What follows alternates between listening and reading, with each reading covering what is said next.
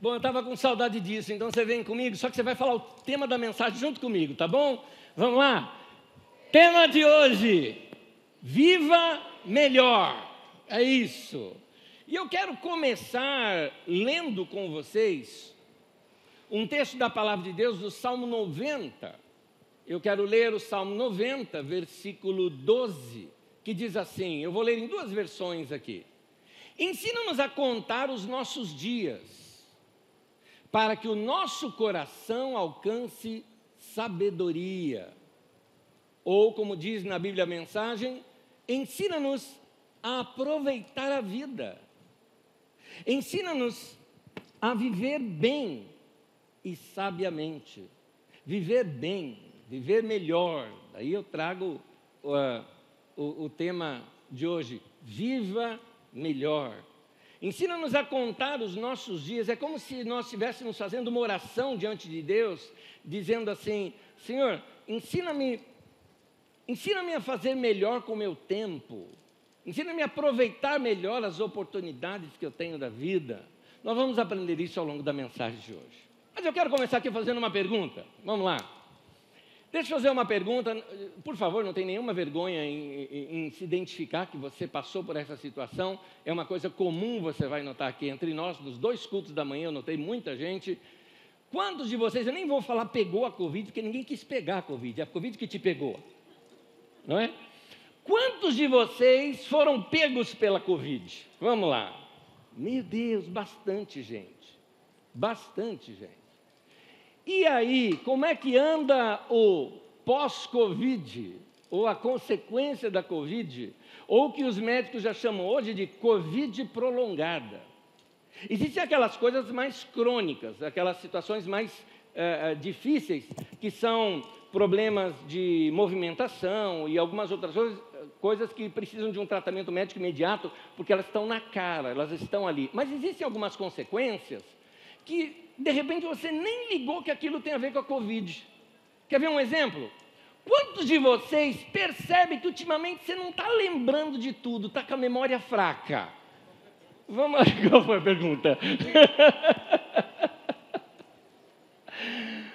o que, que você acha que é essa memória fraca? E exatamente depois que você teve isso. E um detalhe, hein? você vai ver depois comigo que nem às vezes tem a ver com você ter pego a Covid tem a ver por você ter sido pego pela pandemia. Ou seja, lockdown, deslockdown, né? fica em casa, sai para a rua, põe máscara, tira máscara, é, toma um remédio, não pode tomar mais. Né? Aquela loucura toda que traz as suas consequências para nós. E algumas pessoas estão sofrendo essa consequência. A falta de memória tem sido uma, algumas delas, principalmente a questão de memória recente, alguma coisa que acontece ali na hora, ou de repente algum, vamos dizer assim, algum arquivo que você tem aqui guardado, armazenado em algum canto do seu cérebro e leva um tempo para você chegar até nele, é? para tentar identificá-lo. Esses são detalhes uh, que muitas pessoas talvez vão ter até que consultar um neurologista para resolver situações assim. E tem gente, por exemplo, que sem saber que era a questão da Covid, está tomando remédios para a memória. Então vai lá, compra o remédio para a memória, o que, que acontece? Esquece de tomar o remédio para a memória. Porque ele está com problema de memória. Então, fica parecendo aquela história de dois senhores conversando, que aliás você sabe, né? Alguns idosos são viciados em, em remédio. Naquela história assim, um encontra o outro e fala: rapaz, saiu uma farmácia nova aqui no bairro, a gente precisa visitar, né? Meu pastor dizia o seguinte: que tem gente que é tão viciada em remédio que chega na farmácia e fala assim: o que, que tem de novo aí? Dá dois. Mas um senhor estava conversando com outro e dizendo o seguinte: rapaz, olha, tem um remédio que eu estou tomando para a memória que é excelente. Esse, olha, está resolvendo o meu problema. E outro, então é mesmo. E qual que é o nome do remédio? É. é um, como é que é o nome daquela flor que ela é amarelinha no meio e um monte de pétalazinhas brancas assim? O outro falou, Margarida. Falou, isso. Margarida, querida, como é o nome do remédio mesmo que eu estou tomando? gente, tem situações que a gente passa. Bom, outros, outros sintomas que algumas pessoas têm passado é um sintoma de um cansaço extremo, que inclusive pode ser sinal de que você está com a Covid. Alguns têm sentido isso no pós-Covid. Eu, por exemplo, eh, acabei contraindo Covid, mas eu não tinha sintoma nenhum, só que eu estava com esse cansaço. Mas eu achava que o cansaço, interessante, a gente sempre acha um, um, que é uma outra coisa, né? Eu já estava contra a minha doutrina, né? Eu estava três anos sem férias. Porque eu estava com férias vencidas quando veio a Covid. E aí não, não foi férias durante a pandemia. Para mim, trabalhamos muito mais durante a pandemia do que agora até mesmo, né? E, e, e o que? Eu esqueci já o que eu estava falando. Deixa eu falar. É sério, não estou brincando não, estou fazendo média não. Estou fazendo eu estou falando, eu vou lembrar, eu vou lembrar.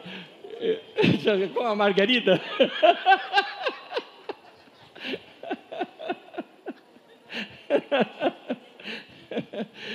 Como é que é o nome da sua filha mais nova mesmo? Ela é minha sogra.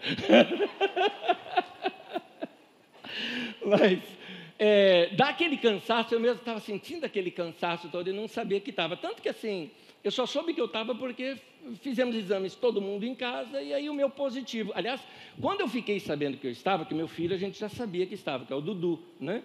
Aí uma das coisas que eu fiz ao Dudu lá eu cheguei assim, primeira coisa que eu vi era que o Dudu estava isolado em casa, tadinho, isolado de todo mundo, imagina. Aí eu descobri que eu também estava, primeira coisa, quando eu fiquei sabendo, estou com Covid, estou, corri no quarto dele e falei, Dudu, dá um abraço, dá um abraço. Mas é, é, esse cansaço que as pessoas estão sentindo no pós, é forte isso.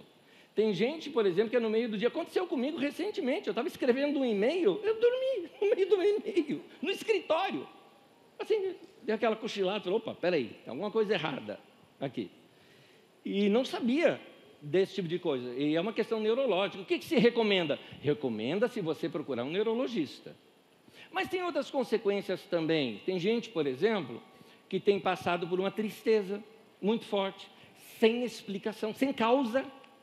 Não estou falando daquela tristeza porque alguém faleceu, alguém... não, pode Pode ter morrido, sei lá, o primo de um jogador de futebol que você só conhece por nome. Pronto, você já fica triste por causa daquilo. Não tem, não tem uma ligação com você. Algumas pessoas, por exemplo, já me narraram que num determinado momento dá aquela vontade de não fazer nada, não sair de casa, não quer ver gente, e até uma sensação de depressão. E é, em certa medida, depressão mesmo. Aí você tem que fazer um tratamento ainda maior.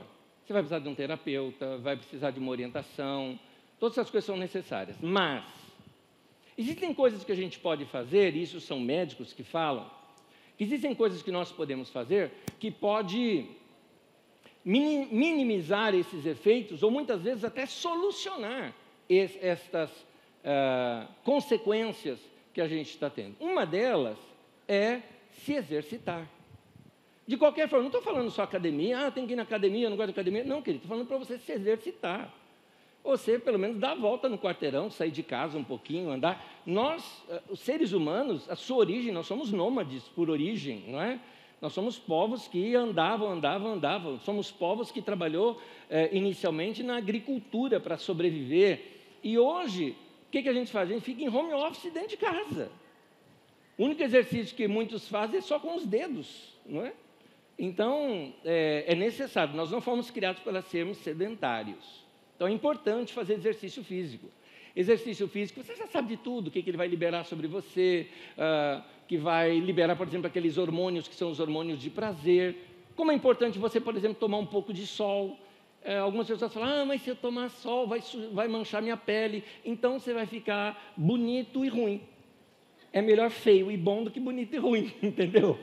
Então, você tem que fazer alguma coisa para suplementar sua vitamina D. Ou tome suplementos, então, mas aí você precisa de uma orientação médica para fazer isso. Estou te dando as naturais.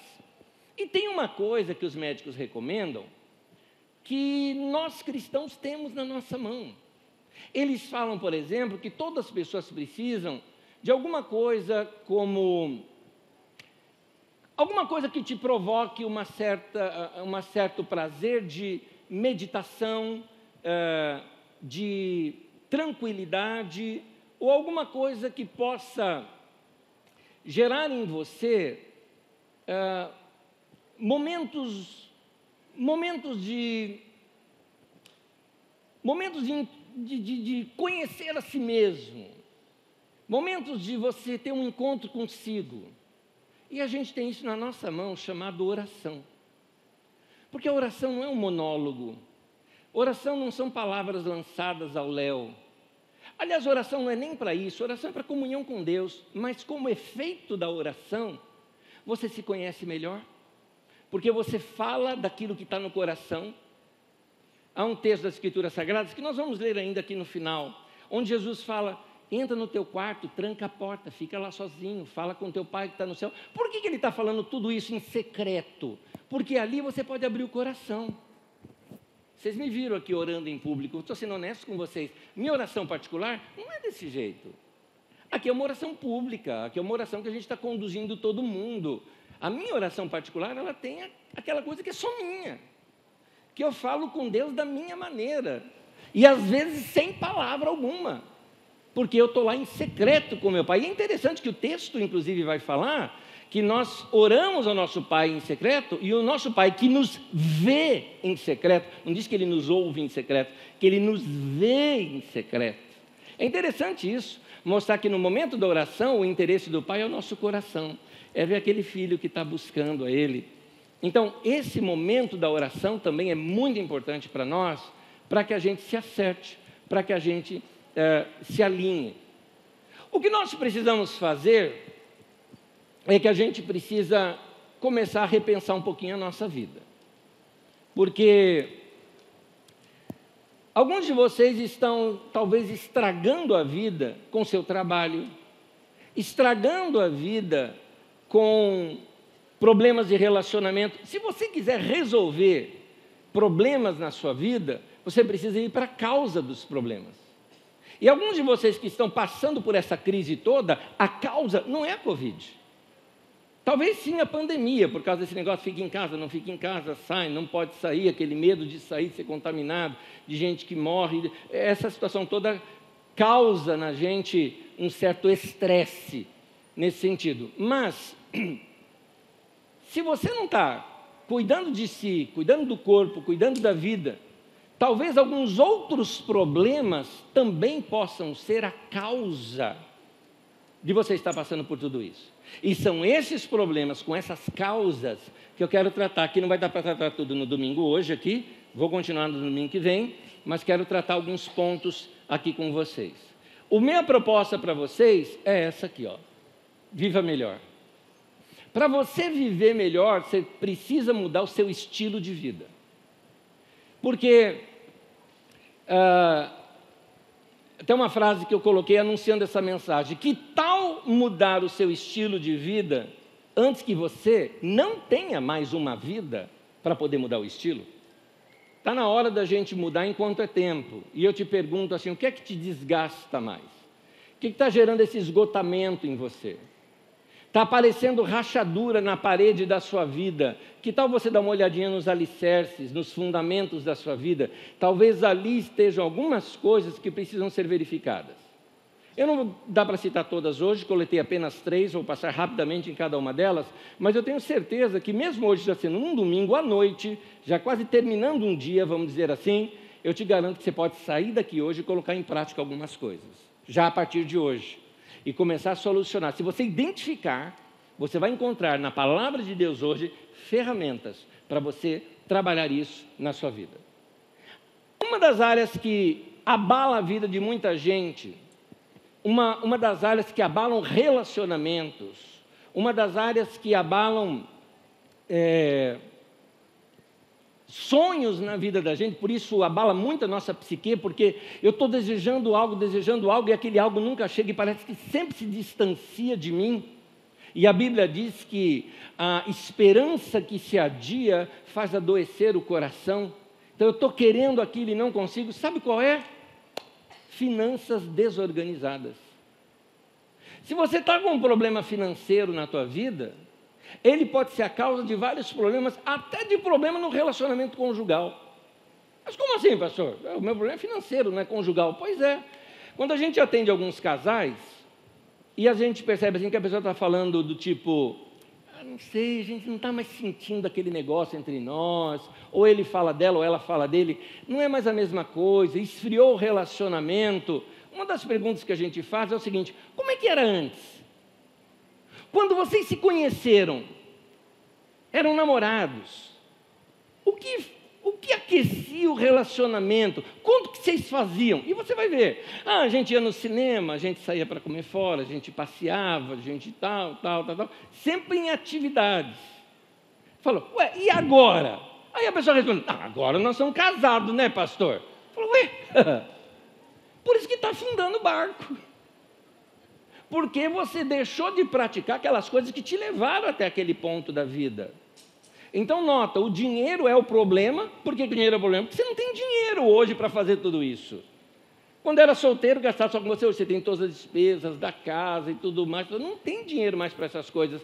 Aí não dá mais para sair, para passear, para ser namorado, para andar no meio da rua, de mãozinha dada, aquela coisa gostosa. Não tem isso. Por quê? Porque está duro, sem dinheiro. Então o dinheiro causou tudo isso e fica fora, ele é um grande vilão está fora de tudo aquilo e ninguém nota que o problema é ele. Por isso que eu quero hoje mostrar aqui um pouquinho sobre essa questão da vida financeira. A primeira coisa que as pessoas falam é o seguinte: ah, tá bom, mas hoje está tudo apertado, né? Eu não ganho o suficiente. Vamos pensar um pouquinho sobre isso? O seu problema pode não ser ganhar pouco, mas não saber administrar direito o que você tem. Esse que pode ser o problema.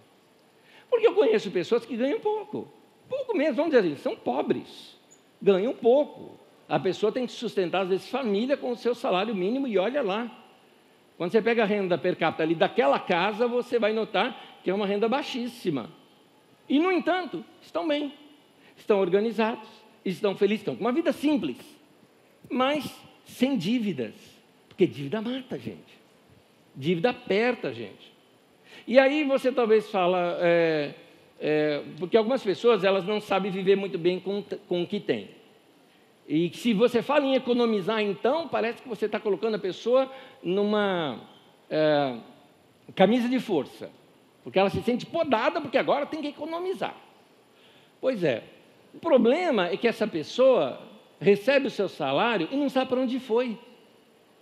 Faz a conta quanto que você ganhou em um ano.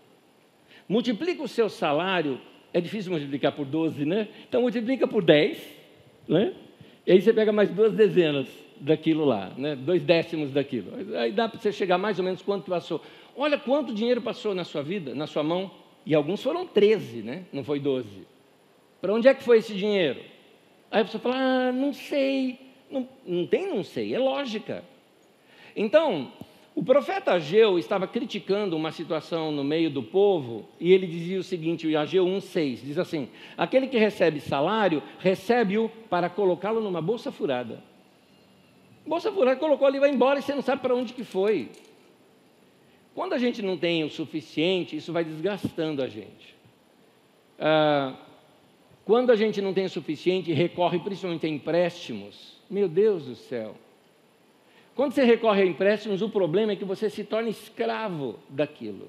Aliás, quem diz isso é a Bíblia. Provérbios 22, versículo 7. Quem toma emprestado é escravo de quem empresta. Tem muita gente que é escravo do banco, porque ele vai fazer alguma coisa, mas não dá o dinheiro, já está comprometido.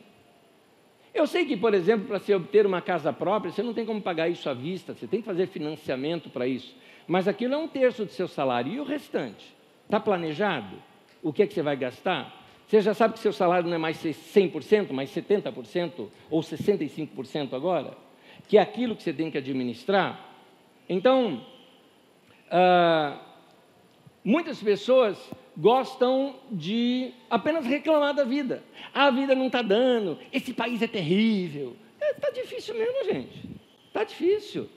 E um detalhezinho, não estou sendo negativo aqui não, eu estou sendo realista, vai ficar um pouquinho pior. Esse ano vai ser muito terrível para a gente, em termos financeiros da nossa nação. Basta você ver o ano eleitoral, todo ano eleitoral foi assim. Então nós temos aí um problema sério de juros altos e tudo mais. São situações difíceis, estamos com inflação alta, estamos com situações difíceis no Brasil inteiro. Mas, bom, quem já sobreviveu a plano cruzado, a plano cruzeiro, a plano, sei lá, a plano Bresser e tudo mais no passado, né? Que a gente tinha que correr para o mercado de manhã para comprar, porque à tarde já era outro preço e à noite já era outro preço, né? Quem se lembra desse tempo sabe o que eu estou falando? A loucura que era. Mas se você não se organizar no meio dessa loucura toda, você afunda junto.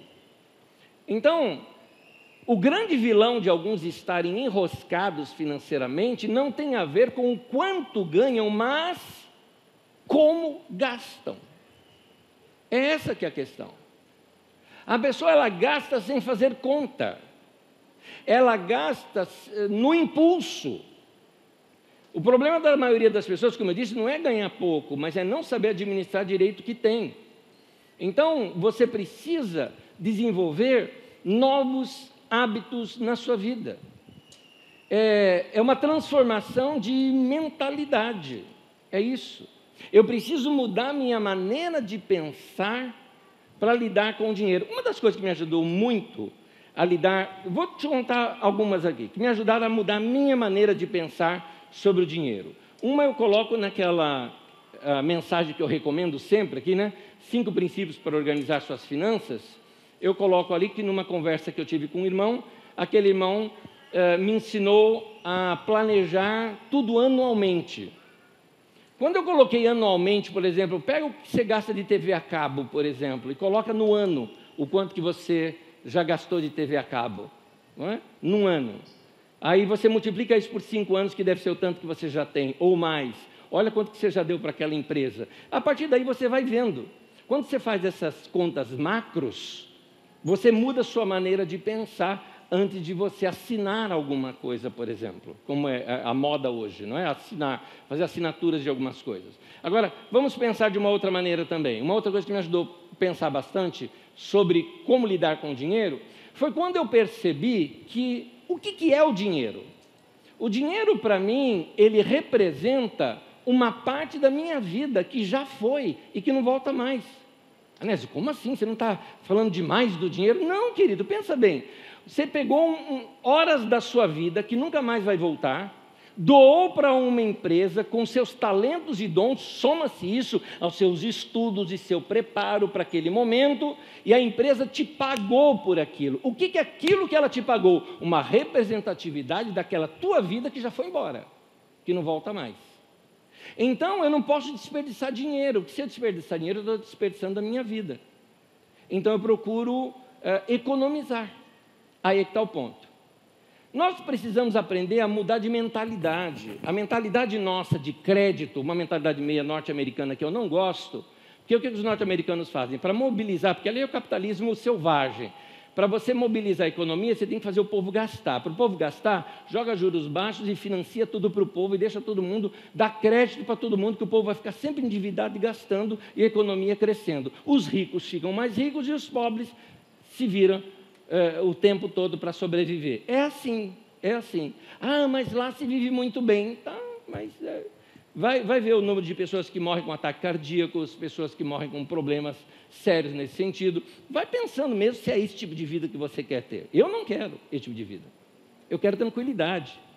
Eu quero viver melhor. Eu quero viver com saúde. Eu quero viver bem. Eu quero viver com tranquilidade. Eu quero ter tempo para fazer as coisas que eu quero. Quero ter uma vida organizada. É isso que eu quero. Então, a vida sobrecarregada, o estresse, esse peso todo, ah, longe de mim, não quero esse tipo de coisa. Então eu tenho que praticar algumas coisas que mudam a minha forma de pensar. Por exemplo, na nossa forma de pensar, tem pessoas, por exemplo, até hoje, que ficam felizes quando o gerente, por exemplo, aumentou o seu limite de crédito no banco. Oh, oh aumentou aqui, oh, aumentou. Meu cartão pode comprar até tanto agora. Né? É, ele está te emprestando dinheiro, ele está vendendo dinheiro para você. Cada um real ali, você paga um e alguma coisa para ele. Você está comprando dinheiro. Muda de mentalidade. É você que tem que juntar dinheiro e emprestar dinheiro para eles. Isso se chama investimento. Que seja uma cardeneta de poupança, querido, que seja debaixo do colchão. Depois você aprende como é que se administra isso, com tesouro, com isso tal. Depois você aprende essas coisas. Mas primeiro você tem que aprender a guardar. A regra é, você tem que pelo menos guardar, nem que seja 5% do seu salário. Começa baixo, não faz uma assim, oh, guardar 50%, ah, seria ótimo. Mas começa com 5%. Mas guarda. Guarda. Porque daqui a algum tempo você vai ver a diferença que isso vai fazer na sua vida, por você ter guardado ao longo de tempos, ao longo de anos. Anos. E essa prática que eu estou te ensinando é uma prática que nós fazemos lá em casa. Anos guardando, anos guardando. Isso faz uma diferença imensa. E vou dizer uma coisa para vocês, hein? Santo vício. Um vício bom. Olha, quando você guarda dinheiro e vê que o dinheiro está crescendo sozinho, sem você fazer nada, aqui dá um negócio gostoso. É gostoso. Faz isso você. Guarda. Agora, o ruim é quando você vê ele crescendo ao contrário, né? O vermelho vai aumentando, vai ficar até roxo. Não tem mais tinta vermelha ali, né? Então, ah, nós precisamos aprender a guardar. Olha o que a Bíblia nos ensina em Provérbios 13, versículo 11: diz assim: O dinheiro ganho com desonestidade diminuirá, mas quem o ajunta aos poucos, aos poucos, terá cada vez mais. Não procure milagres financeiros, pirâmides financeiras, aqueles investimentos, não, faz agora, em um ano, ah, você já vai. Quando o pessoal vem com aqueles nomes assim, sabe, é, diamante, ouro, tá, tá, foge, foge dessas coisas, meu querido. Vai lá para o bom e velho cofrinho, vai guardar de pouco a pouco, guarda o tanto que você realmente está, põe o teu chapéu no, uh, onde o braço alcança, como dizia meu pai, não é? Guarda lá de pouquinho em pouquinho que você vai crescer. Esse é o princípio do pé de meia. Olha o que diz Provérbios 21, versículo 20: Na casa do sábio há comida e azeite armazenados, mas o tolo faz o quê? Devora tudo o que pode. Eu não estou aqui querendo usar esse texto como uma crítica para você, mas se você gasta tudo o que você pode do seu salário, olha do que, que a Bíblia está te chamando: de tolo, tolinho. Porque você poderia fazer um planejamento e estar numa situação diferente na sua vida. Mas agora, é claro, tem um detalhezinho aqui. Gente, guardar para quê e guardar até onde? Bom, dinheiro a gente não leva para o céu. Caixão não tem gaveta. Então, a gente guarda dinheiro para quê? Guarda dinheiro para gastar. Então, Anderson, não é contrário o que você está falando? Não eu vou guardar dinheiro para realizar sonhos da minha vida que dependem desse dinheiro. É errado sonhar? É errado querer crescer? É errado ter sonhos na vida? De maneira alguma, acredito até mesmo que Deus nos inspira a alguns deles. Há desejos no nosso coração que, se a gente se deleitar no Senhor praticando a Sua palavra, como por exemplo esses textos da palavra que fala sobre economizar, esses sonhos do coração vão ser realizados. Qual o problema em você desejar um dia, você casal, eh, qual o problema de você desejar uma casa própria? Qual o problema de você desejar um dia uma, uma viagem estrangeiro para algum outro lugar muito lindo e bonito, aqui mesmo na nossa nação? Qual o problema de você desejar querer um dia ter um, um carro melhor, ou uma situação melhor, ou fazer algumas coisas, ou comprar alguma coisa? Tem nenhum problema com isso, não estou ensinando aqui ganância, nada disso. Estou ensinando organização.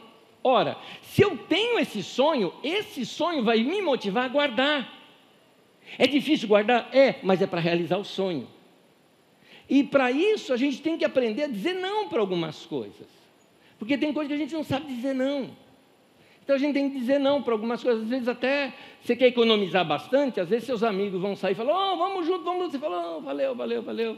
Vou lá para casa, pão com manteiga, café com leite. Resolve, mata a fome do mesmo jeito, né? Mas não dá para sair porque senão eu vou gastar muito e eu preciso desse dinheiro para economizar para fazer minha viagem. Aí o legal é você fazer uma viagem e depois você sabe, ó, tá tudo pago. Você tira umas férias, por exemplo, que você fala, vou tirar as férias tranquilo porque já está tudo pago. Eu conversei nessa semana, eu conversei com um irmão querido daqui da Carisma, que eu lembrei ele de uma situação. Eu falei, querido, por exemplo, não aconteceu, lembra daquilo que aconteceu com você? O cara fez um planejamento, não foi bem planejamento, né? É aquela coisa de impulso. Vamos fazer um cruzeiro, vamos sair num cruzeiro. E foram para o cruzeiro, todos felizes tudo mais. Ó, jogou aquelas parcelas perder de vista. E foi. Foi uma lástima, deu problema no navio, em alto mar. Ficaram sem água, passaram problema, teve tempestade. Foi um caos. Acabou o cruzeiro, que, que tinha? Uma Bíblia de prestação para pagar. Passou mais de um ano pagando aquilo, das férias foram péssimas lá no passado. Bom, pelo menos, se você tivesse economizado antes e gastado, pelo menos você falou, pelo menos já, já foi agora, né? Foi erro também. Mas é, com dinheiro em mãos você negocia melhor, com dinheiro em mãos, você chega para a pessoa e fala, quanto custa? Custa tanto. Não, mas eu vou pagar à vista. Ah, é o mesmo preço, é o mesmo preço. Eu vou na outra loja, eu vou oferecer à vista. Não, não, a gente faz aqui 5% a menos. 5% é pouco, 5% é só seu cartão. Melhora isso aí para mim. Aí a pessoa pega e dá uma melhorada. Não, é 7%. Tá bom. Pega o cartão da pessoa vai na outra loja. Chega na outra loja, ó, já me deram 7% lá. Você vai melhorar isso aqui para mim? Não, esse 7 eu cubro. Não, 7 por 7 eu pago lá. Eu quero que você melhore isso daqui. Com dinheiro à vista, você faz negócio. Você economiza. Então, guarde dinheiro, é uma mudança de mentalidade. É você pensar assim, todo mês eu tenho que fazer algo. Uma coisa que eu ensino, por exemplo, para algumas pessoas é: se você quiser se livrar de dívida e quer ter um, esse novo estilo de vida, é interessante, você tem que criar uma dívida. Que dívida? Uma dívida consigo. Eu tenho uma dívida comigo que todo mês eu preciso separar aquele dinheiro do meu salário e preciso guardar. Todo mês. Ao longo de anos que a gente faz isso em casa, mais de 20 anos que a gente faz isso em casa, é, eu percebi uma coisa: teve um mês que a gente errou e o que, que nós fizemos? Pagamos juros para nós. mês seguinte nós pagamos juros para nós mesmos, porque é, tem que guardar todo mês aquilo. Então é importante você fazer isso para você ter uma vida mais equilibrada. E para você, e tem um detalhezinho também, no livro de Eclesiastes chega ao ponto de dizer que o tempo e o acaso sucede a todos, ou seja, nós estamos sujeitos também as surpresas na vida. Ninguém sabe o dia de amanhã. Catástrofes acontecem. Situação que você não imaginava, inundou tua casa, você perdeu tudo. E aí? Situação como, por exemplo, no meio da pandemia, vem um desemprego, e aí? Como é que você faz diante disso?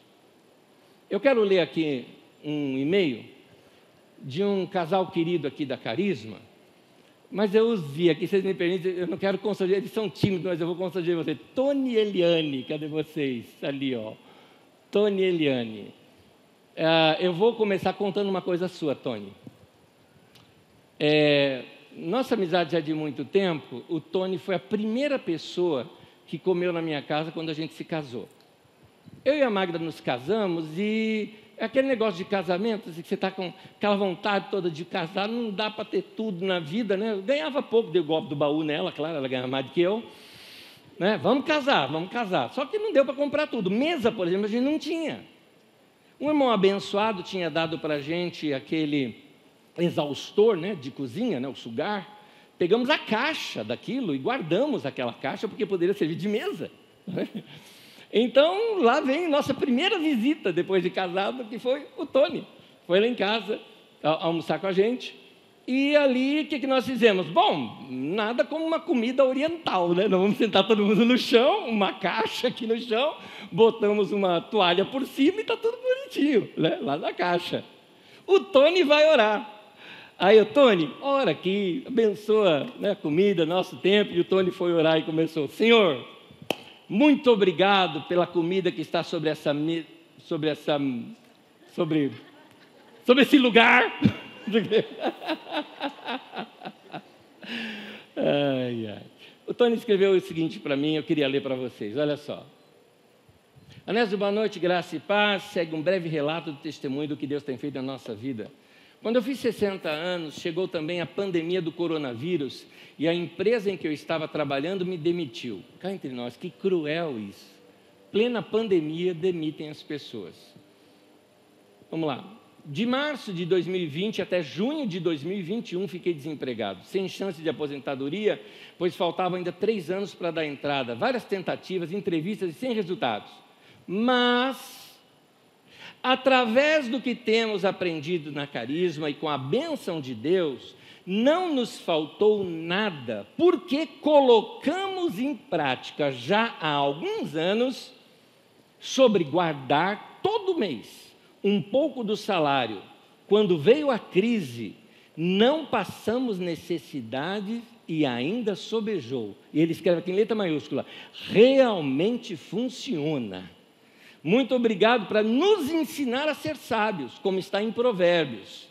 E Deus é tão bom, tão maravilhoso, que hoje, com 61 anos, voltei ao mercado de trabalho na mesma função, ganhando até mais do que quando eu saí. E ele coloca em caixa alta, dizendo: Glória a Deus, a Ele toda honra, toda glória e louvor. E o Salmo 23 diz: Eu tenho certeza de que a Sua bondade e misericórdia me seguirão todos os dias da minha vida. Aleluia. Tony Eliane, obrigado.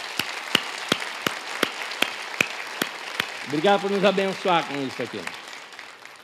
Salmo 126, versículos 5 e 6 diz assim: Aqueles que semeiam com lágrimas, com cantos de alegria colherão, aquele que sai chorando enquanto lança semente, voltará com cantos de alegria trazendo seus feixes. Note, nem sempre a semeadura, seja ela na generosidade, ou seja ela aquela semeadura em você mesmo, que é que eu estou propondo, de você guardar, tá? É que normalmente o pastor usa isso aqui para falar para você dar dinheiro para a igreja, não é isso que eu estou ensinando.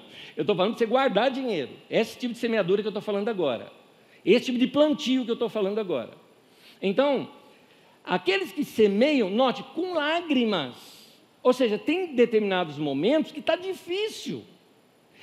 Parece que o dinheiro não vai dar nem para o mês, mas mesmo assim, no meio do aperto, é importante a gente guardar. Porque nós somos hoje resultado do que nós plantamos no ontem. Entenda que esse hoje e ontem é figurado, tá? Nós vamos ser amanhã resultado do que plantamos hoje. Eu diria para você, seguindo o estilo de vida que você tem hoje, como será a tua vida daqui a cinco anos? Como será a tua vida daqui a dez anos? Tudo tem a ver com aquilo que você está plantando. Algumas vezes temos que semear mesmo na dificuldade, e a sua semente irá determinar o seu futuro. É isso. Bom, não é só de dinheiro que causa depressão na gente. A falta de dinheiro causa problemas sim na gente. A falta de dinheiro causa é, desânimo, porque você perde os sonhos, perde a capacidade de, de, de ver adiante, como eu disse o texto lá, a, a esperança que se adia faz adoecer o coração. Então você nunca vê chegando os sonhos que você começa a ficar doente na alma, vamos dizer assim. E é por isso que dá esse desânimo de vez em quando. Mas não é só isso não. Um outro problema que também dá um desânimo na vida da gente é problema de relacionamento. Relacionamentos quebrados, relacionamentos secos, relacion... briguinha, chateação, principalmente se você convive com a pessoa. Se está distante, ainda é aquela questão daquela pessoa que, quando toca o celular, aparece o nome dela, já te faz mal. Mas e quando isso é dentro de casa? O que, que a gente pode fazer para prevenir, da mesma forma como para prevenir a crise financeira, a gente tem que se organizar e guardar? O que, que a gente pode fazer com relação a, aos nossos relacionamentos? Uma das coisas que vai nos ajudar bastante nos nossos relacionamentos é a gente medir, pesar um pouquinho o, o, aquilo que é o peso das nossas palavras. Porque são nossas palavras que, na sua maioria, causam esses ferimentos. Você é ferido, você devolve, fere o outro, o outro ferido devolve para você mais pesado ainda, e aí vem aquela discussão toda. Aí tem pessoas que falam, não, eu falei não, tinha que falar. Tá igual um cara uma vez chegou para mim, todo machão, né? É, pastor, não aguentei não, fui lá minha mulher e falei, falei, falei tudo que tinha que falar. Falei, você está dormindo onde? Ele falou, na sala. Falei, tá aí. Isso que você não tem cachorro, porque você não tem os cachorros, meu amigo. Adiantou alguma coisa? Claro que não. Quando você fala o que não quer falar, você ouve o que não quer ouvir. Que aí você leva também. Você dá espaço para as pessoas fazerem isso com você e te ferem. Aquilo que eu falo tem um forte impacto na minha vida e na vida das pessoas também. Provérbios, novamente Provérbios. Percebeu como eu citei tanto Provérbios hoje? Provérbios é um livro importante de você ler. Provérbios 15, versículo 1 diz assim: A palavra branda, branda desvia o furor, mas a palavra dura suscita a ira. Aquela palavra pesada que poluiu o ar, sabe? Aquela que depois que você pegou e falou, com aquele gelo, o modo como você falou, poluiu a conversa, pesou, isso faz o que? Suscita ira na outra pessoa. São palavras não pensadas. Irmão de Jesus, Tiago, foi líder na igreja em Jerusalém. Ele deixa para a gente um conselho sobre isso. Tiago 1,19 diz assim: Meus amados irmãos, tenham isso em mente. Sejam todos prontos para ouvir, tardios para falar, tardios para irar-se. Em outras palavras, ouça mais e fale menos. Tardio, olha essa expressão, tardio significa que eu demoro um pouco para responder. A pessoa me ofendeu, é melhor ficar quieto, eu, eu respondo depois, porque se eu responder naquele calor do sentimento, eu vou falar besteira. Porque quem fala demais fala besteira. Eclesiastes 5,3 diz assim: falar demais identifica você como insensato. Você se torna um tolo quando você fala demais e fala um monte, que quer derrubar alguma coisa, tudo em cima da pessoa. Então, quem é inteligente, tem inteligência interpessoal, inteligência que é aplicada em relacionamento, essa pessoa maneira no seu jeito de falar e evita ser uma pessoa desequilibrada. Veja, por exemplo, Provérbios 17, 27. Diz assim o texto: quem tem conhecimento, ou seja, uma pessoa sábia, é comedido no falar. Ele mede bem as palavras. E quem tem entendimento é de espírito sereno. Você não imagina um sábio histérico, não é? Geralmente o sábio é aquela pessoa que fala tranquilo, fala a palavra na hora certa, pensa melhor para falar. Então, meu querido, quer ficar menos esgotado? Quer diminuir um pouquinho o, os problemas? Quer esvaziar um pouquinho a sua mochila que está pesada demais? Segue o conselho da dona Olinda, minha avó, falava: boca fechada não entra mosquito. Faz isso, vai te ajudar bastante. Bom, já falamos sobre finanças, já falamos de relacionamentos, mas tem mais uma coisa que pode também ajudar, ajudar não, piorar situações da gente, ou ser a causa da gente estar tá meio estressado e não aguentando o que é? Tempo desorganizado. E aí é um mal da nossa época, porque a gente quer fazer dez coisas ao mesmo tempo. Botaram na nossa cabeça que a gente é igual às máquinas, que dá para a gente fazer tudo ao mesmo tempo aqui. Nós não somos multitarefas. Mais ou menos, né? Aliás, deixa eu dar um aviso para as mulheres. Mulheres, aprenda o seguinte, tá? Homem é multitarefa, sim. Esses dias eu vi, falei, os homens são multitarefa. A gente consegue lavar o rosto, molhar a pilha e molhar o espelho ao mesmo tempo e sai de lá sem perceber. Homem consegue. Mas ó, o problema do desgaste é que você está pegando tanta coisa para fazer e não está concluindo nenhuma e fica simplesmente dá aquele, aquele momento do seu dia em que você percebe, eu não produzi nada. Muito do seu esgotamento vem de, por você não saber dizer não para algumas coisas. Tem coisas que não dá para você, simplesmente não dá. É legal, é, mas não dá. Eu me lembro um pouco tempo atrás, alguém me ofereceu sociedade numa empresa e realmente era para ganhar muito bem. Eu falei, não. Mas por quê? Porque não dá, eu já estou fazendo o que eu tinha que fazer se eu vou pegar mais alguma coisa, eu vou me esgotar, vou me estressar, mas você vai ganhar mais dinheiro. Tá, por quê? Comprar um caixão melhor? Entendeu? Não. Então você tem que aprender a dizer não é, para algumas coisas. E talvez o peso que você esteja sentindo é uma falta de administração do seu tempo. Há uma paráfrase de Provérbios. Em Provérbios é um texto que ele vai falando que o tolo passa os seus olhos ao longo da terra, ou seja, ele tenta ver muita coisa ao mesmo tempo e acaba não vendo nada. Sabe aquela pessoa que está vendo lá longe, mas não está enxergando aqui debaixo do seu pé? É mais ou menos isso que o texto está dizendo. Mas uma paráfrase desse texto coloca da seguinte forma: Provérbios 17, 24. Uma pessoa inteligente deseja ações sábias, ou seja, precisas, corretas, concretas. Mas um tolo começa coisas em muitas direções. Muitas vezes a gente começa o dia assim, tentando fazer dez coisas ao mesmo tempo, e a gente não consegue, sem planejamento algum. Termina o dia o quê? Frustrado, está cansado e fala, foi, mas foi bom o dia. Não, foi péssimo. Não sei nem o que aconteceu hoje. Não produzi nada no dia de hoje. E essa correria do dia a dia vai levando a gente para o esgotamento.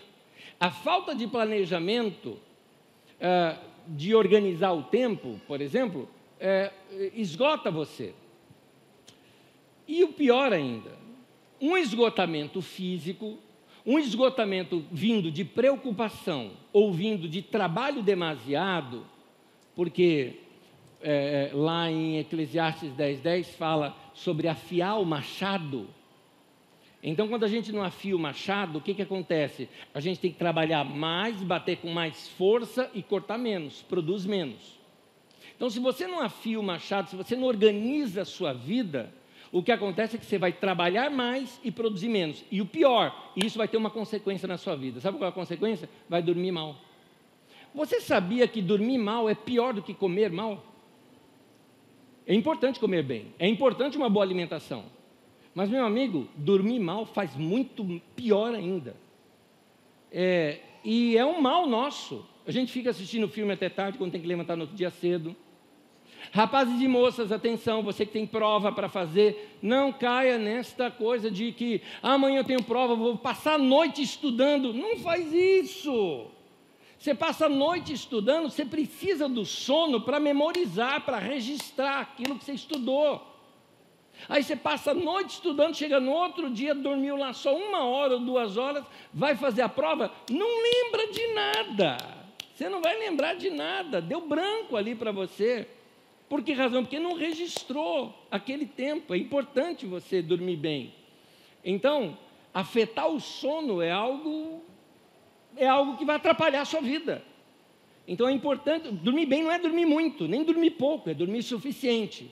De preferência sempre na mesma hora. Ter um sono regular. É isso que é importante para você. Bíblia também fala disso. Eclesiastes 5, versículo 3, eu coloco em duas traduções aqui, diz assim: Quanto mais você se preocupar, mais pesadelos terá. Ou trabalhar demais prejudica o sono. A ideia é de se preocupar, trabalhar demais, fazer coisa. O problema está na palavra demais. Esse é o problema. Então, muito pesadelo que você tem é só uma espécie de válvula de escape das suas emoções, mas você não vai ter um bom sono por causa daquilo. Aí você sonha com um monstrão correndo atrás de você e você fugindo do monstrão e não consegue, aí seu pé está tá pesado, você não consegue correr. É uma loucura, é uma loucura. Desculpa, eu estou saindo do meu assunto um pouquinho, vai, me dá, me dá cinco minutinhos a mais, só para eu ver isso aqui. Algum de vocês aqui costuma lembrar bastante dos sonhos? Hein? É. Ah, e alguns, agora é minha vez, esse segundo sou eu. E quem aqui sabe que sonhou ruim, mas não lembra de nada? É, sou eu. eu. Acordo, eu lembro assim, daqui a pouco esqueci. Esqueço completamente que sonhei. Mas tem um sonho que eu guardo. Interessante, esse sonho era sei lá, um criança ou pré-adolescente, até hoje eu, eu guardo esse sonho. E esse me marcou bastante. Eu sonhei que eu estava indo lá para os campos de futebol que a gente tinha lá perto de casa, eu morava ali na. Onde hoje tem ali a, a maternidade da Cachoeirinha, Vila Nova Cachoeirinha, o, a, o hospital da Vila Nova Cachoeirinha, aquilo era tudo campo de futebol antes. Então a gente atravessava o rio lá, ia lá jogar bola. Delícia o lugar. Tinha um mato que a gente atravessava para chegar lá nos, nos campos. E eu sonhando com isso. Só que aí eu sonhei que o mato já não era mais um mato, estava tudo gigante. Estava tudo aquele terror. Sabe igual filme de terror? E aí daqui a pouco eu escuto um barulho. Que era do parecia um monstro, eu sabia que era um monstro. E aí eu tive que correr. Aí eu começo a sair correndo e o barulho do monstro aumentando. Eu correndo e, e as pernas pareciam que não ia. Sabe quando a perna parece que fica dura? E eu querendo correr e o barulho do monstro aumentando, aumentando, aumentando. E assim quando eu percebi assim que eu senti quase que aquele calor assim do monstro que ia me pegar, eu vi um lago e lá tinha realmente um lago. Eu vi o lago assim, aí eu pulei naquele lago. Quando eu pulei naquele lago, a água era quentinha. E ela foi se esfriando. E a hora que ela foi se esfriando, eu continuei ouvindo o monstro. E daqui a pouco, o lago é um monstro. E eu acordei. Moral da história: tinha monstro nenhum, era o ronco do meu pai. Que estava roncando aquele dia doidado. E o lago. é isso mesmo. Por isso que foi inesquecível. Por isso que foi inesquecível. Mas enfim, Pesadelos são consequência, muitas vezes, claro, tem coisas químicas na vida da gente, mas tem, a Bíblia está dizendo que você vai dormir mal, e isso vai estragar a tua vida. A Bíblia nos alerta que o excesso de preocupação e carregar peso demais em sua mente mexe até com o nosso sono e saúde. Então, meu querido, você precisa fazer algo. Eu vou, já estou terminando, eu queria te falar uma coisa. Eu não estou falando para você separar 5% que possa ser, por exemplo, do seu salário e investir e depositar e guardar. Pois bem, eu estou te propondo agora você tirar 5% das coisas que você faz. Para quê? Para ter tempo livre. Ah, tempo livre para quê? Para fazer o que você quiser fazer. O que, por exemplo? Sei lá, nada. Tão gostoso fazer nada. Você precisa desse tempo. Esses dias aqui, conversando com o nosso pessoal do escritório, eu dei uma proposta para eles. Falei, olha, vamos fazer o seguinte, num dia tal aqui, vamos sair todo mundo 15 minutos mais cedo. O trabalho está tudo ok, está tudo certinho, está tudo. Chegamos tudo. 15 minutos só, mais cedo, todo mundo. Era para todo mundo sentir esse detalhe. 15 minutos faz toda a diferença. Vai para casa assim, nossa, eu já estou em casa. Que legal. É, não sabe nem o que fazer com o tempo livre. Porque tanta coisa que você tem. Então, quando você tem um tempo mais organizado, você começa a organizar, sabe o que? As coisas que você mais gosta. O bem mais caro que você tem, alguns nem têm ainda, estão querendo ter, mas o bem mais caro que muitos aqui têm é a casa, casa própria. Seu carro não vale mais que a casa própria, sua roupa não vale mais que a casa própria, seu computador não vale mais que a casa própria. Casa própria é seu bem maior. E aí, o seu bem maior, que você pagou mais caro para aquilo, você gasta pouco tempo nela. Vive fora trabalhando e deixa lá a casa, como dizia minha avó, no escangalho. Né? tudo desarrumado. Se bobear, está um monte de louça lá para lavar. Você está aqui no culto e está lá a louça te esperando, né?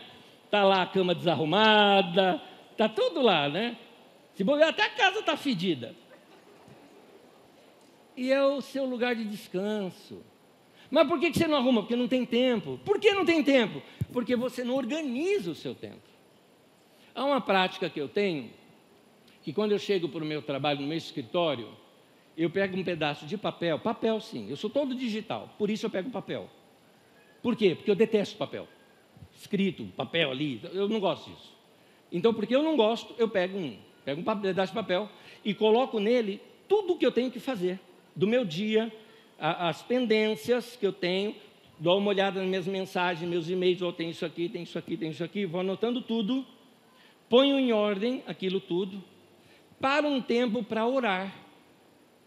Eu vou orar, orar pedindo sabedoria em decisão de alguma daquelas coisas. Às vezes até durante a oração eu esse risco, isso aqui não precisa fazer, deixa fora, isso aqui é perder tempo, não, isso aqui eu não vou fazer, isso eu vou fazer, isso aqui eu vou dar mais tempo, mais prioridade. Então eu gasto esse tempo. Uma delícia é chegar no final do dia, ou às vezes nem no final do dia, você pegar aquele papel e embolar ó, e jogar fora, porque está tudo resolvido. Foi tudo ticado, né? foi tudo resolvido. E você está com a mente ó, livre livre. Por quê? Vida organizada. Então nós temos um recurso, mais uma vez eu te falo isso aqui. Nós temos um recurso que é o recurso da oração. E no recurso da oração a gente tem que chegar para Deus e orar aquilo no primeiro texto que eu li com vocês hoje, Salmo 90, versículo 12. Ensina-nos a contar os nossos dias. Ensina-me a fazer o melhor com o meu tempo, é isso que é contar os dias, para que o nosso coração alcance sabedoria. Ou ensina-nos a aproveitar a vida. O que é aproveitar a vida? Fazer o melhor com o meu tempo. Ensina-nos a viver bem e sabiamente. Ensina-nos ao quê? Tema de hoje: viva melhor. Vamos ter uma vida melhor. Esse salmo é uma oração. Isso tem que ser a nossa oração. Último texto, eu vou pedir para você ficar em pé comigo, por favor. Mateus capítulo 6, versículo 6 diz assim: quando você orar,